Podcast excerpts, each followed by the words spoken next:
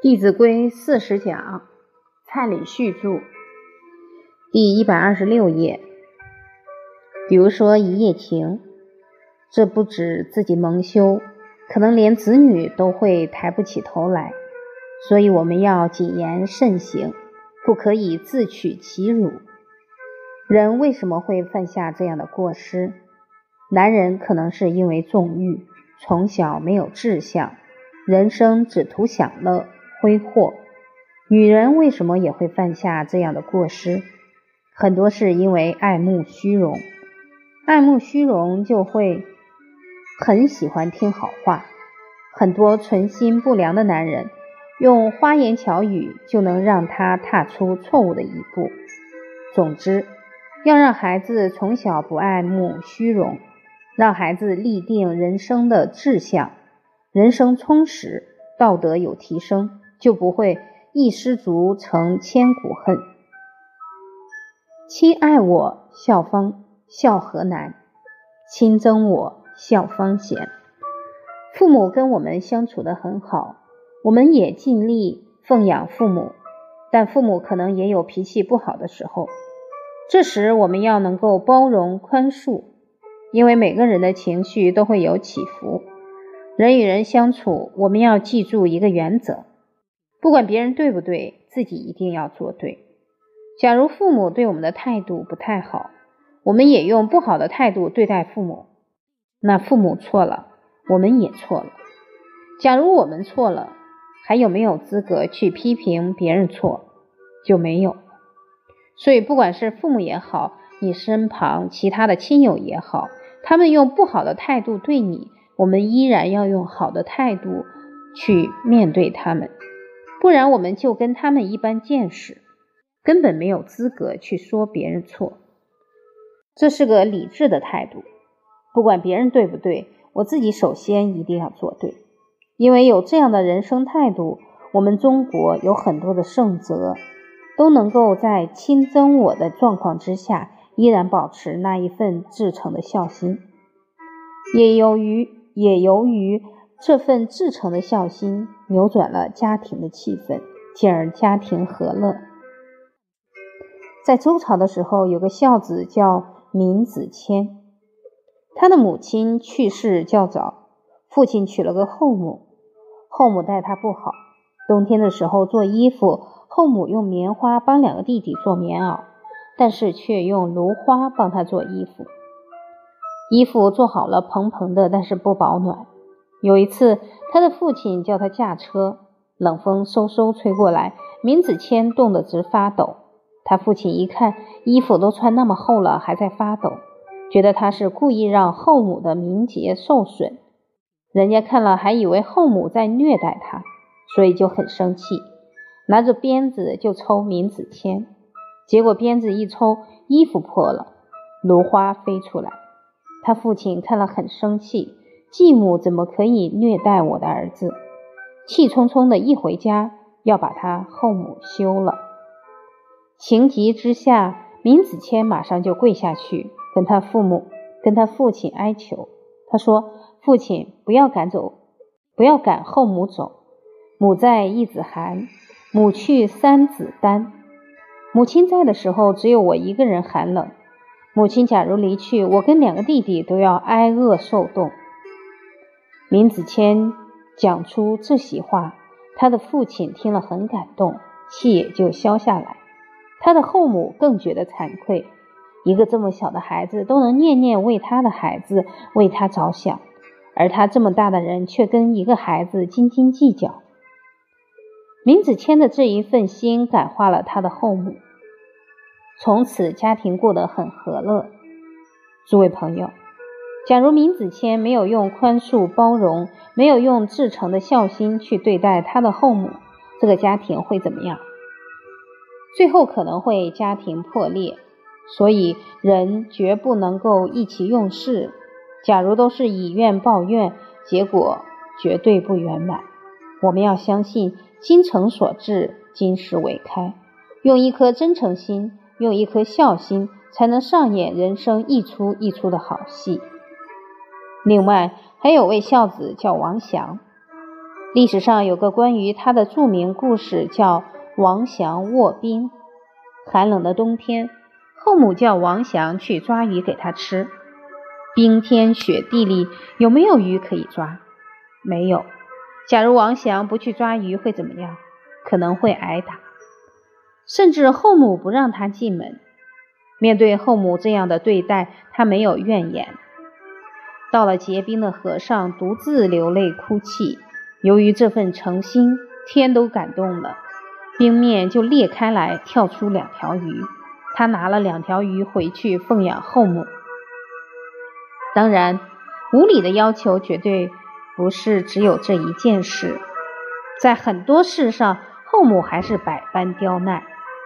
王祥并没有因为这样而退缩。有一次，外面要下雨了，他的后母跟他说：“现在外面刮风下雨。”假如果树上的果子掉下来，那我就要处罚你。王祥就跑出去，抱着这些果树哭泣，祈求他们不要让果子掉下来。因为这一份真心，确实果子没有掉下来。后来很多情况都是由于王祥的这一份孝心，才能够化险为夷。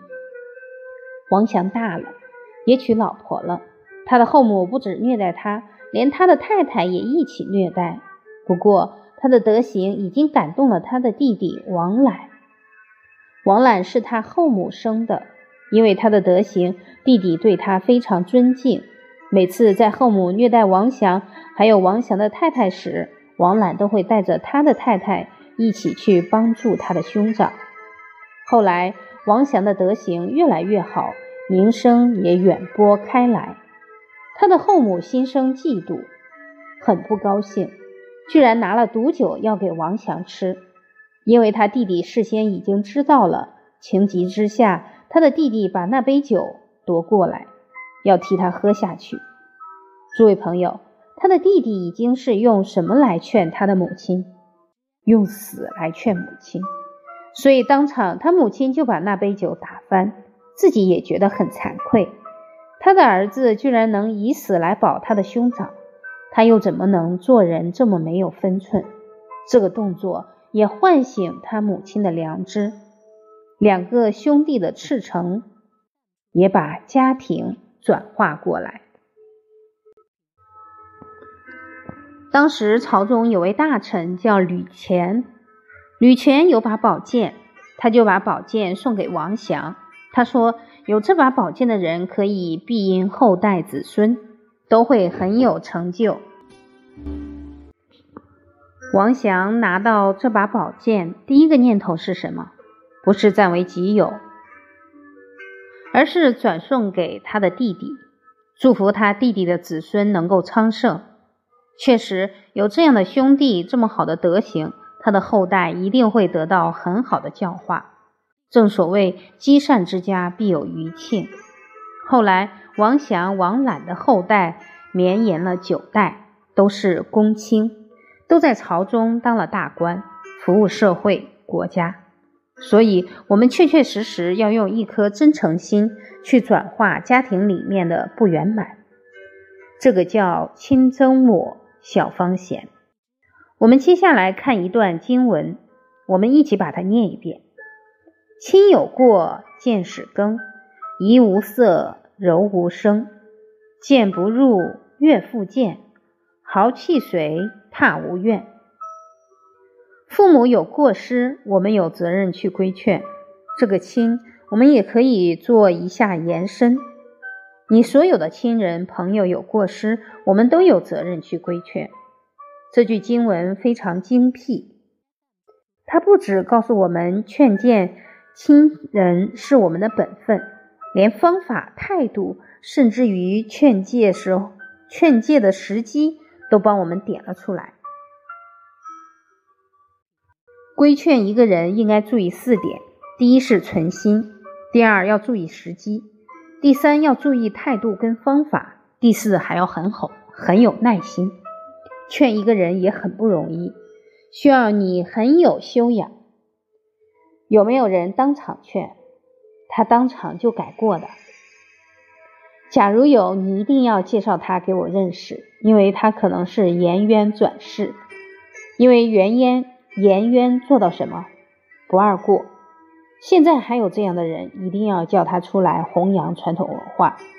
一般成年人，因为很多行为都不是一两、一天两天了。所谓冰冻三尺，非一日之寒。已经冻了那么久，你要那个火要慢慢烤，它才会融化。所以劝诫亲友，要先关照自己的存心。一定是要一颗念念为对方好的心，而不是一种控制。你就是要听我的，不听我的就不行。假如我们是这种控制的态度，一种强势的态度，可能就会出现反效果。劝别人劝到吵起来，甚至于让对方恼羞成怒，这样我们就失去了劝诫他的真正目的。所以。时时要记住，我们是希望他更好。当这一份心很坚定的时候，方法态度自然而然会去修正。像我在教书的时候，很多小孩子喜欢过来告状，我就会问：你现在讲这个同学哪里没做好？你是用什么样的心来告诉老师？是幸是幸灾乐祸，还是真的想要这个同学改过？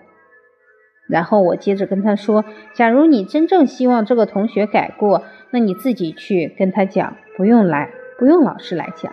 不过前提是你要有很好的做人做事的态度。比方说，全班都学过《弟子规》，《弟子规》里面有一句话叫‘闻欲恐，闻过心，直量事，见相亲’。一个人面对别人的称赞，会觉得诚惶诚恐。”面对别人的规劝，会觉得感谢你指出我的缺点。当全班都有这样的态度，这位同学过去规劝另外一个同学，他们就能够互相成就，感谢。另外一个同学就会跟他鞠躬，谢谢你指出我的缺点。当孩子懂得去规劝别人，也懂得接受别人的规劝，这样的态度都会对他的人生有很大的助力。所以，劝别人，第一个要先注意存心问题，第二个时机，什么情况下规劝人比较好？俗话说，扬善于公堂，归过于私事。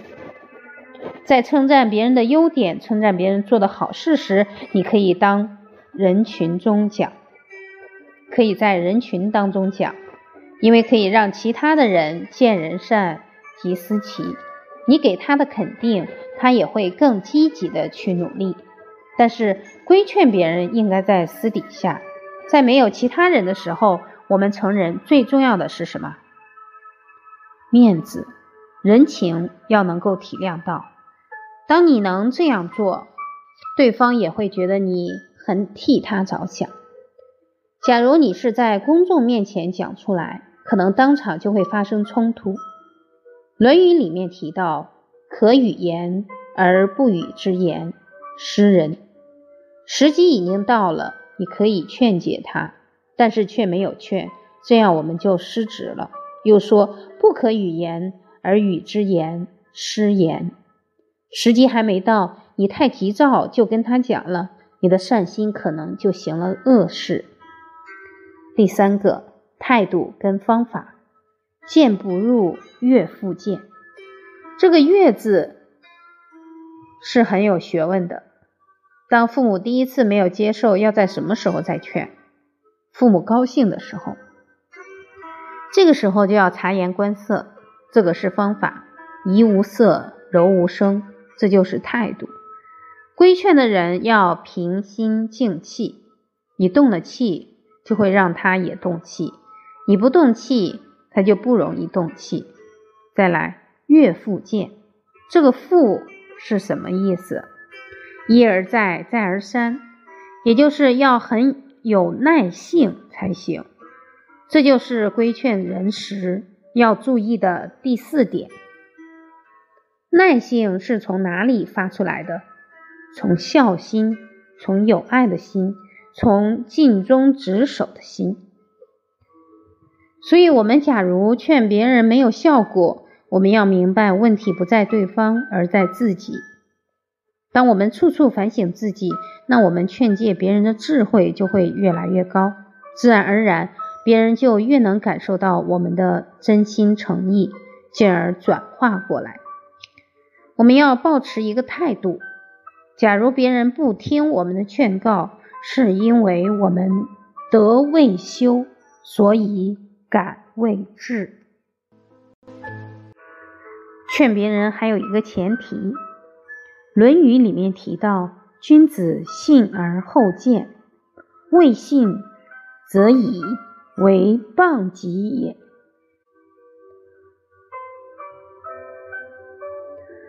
劝别人一定要先让对方很信任自己，才可以劝诫。假如对方还不够信任自己，我们就规劝他，对方还以为我们是在有意重伤他。所以要规劝别人，首先要赢得对方对我们很深的信任，这样劝诫才会有效果。如何赢得别人的信任？我们都很渴望亲人、朋友对我们很信任，但信任是求来的吗？我们很多时候都在羡慕别人的人缘好，羡慕别人很得大家的信任，我们只在结果当中打转。没有从原因去思考。